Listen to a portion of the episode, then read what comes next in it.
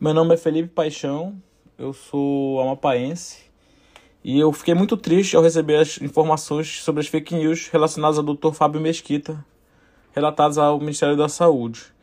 Eu conheci o Dr. Fábio no ano de 2016, 2015, durante o Jovens Lideranças, um projeto que fortaleceu a articulação entre os jovens do Brasil todo para debater em conjunto os avanços da luta contra o HIV.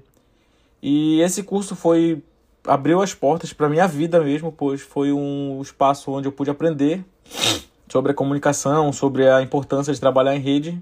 E hoje, inclusive, minha profissão é relacionada a isso, pois eu trabalho com comunicação, sou social media. Esse projeto também me permitiu é, ter experiências internacionais. Eu pude participar do Congresso de AIDS 2018, a partir de uma ONG é, da Alemanha que nos levou e possibilitou um jovem amapaense nós amapaenses não temos geralmente muita oportunidade de participar de atividades nacionais, imagina internacionais.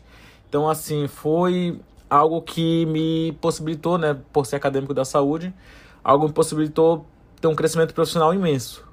Então, eu espero que essas informações sejam o quanto antes é, desfeitas, essas fake news, e a gente possa reconhecer realmente o trabalho que o Dr. Fábio Mesquita fez na frente do Departamento de HIV AIDS e hepatites virais.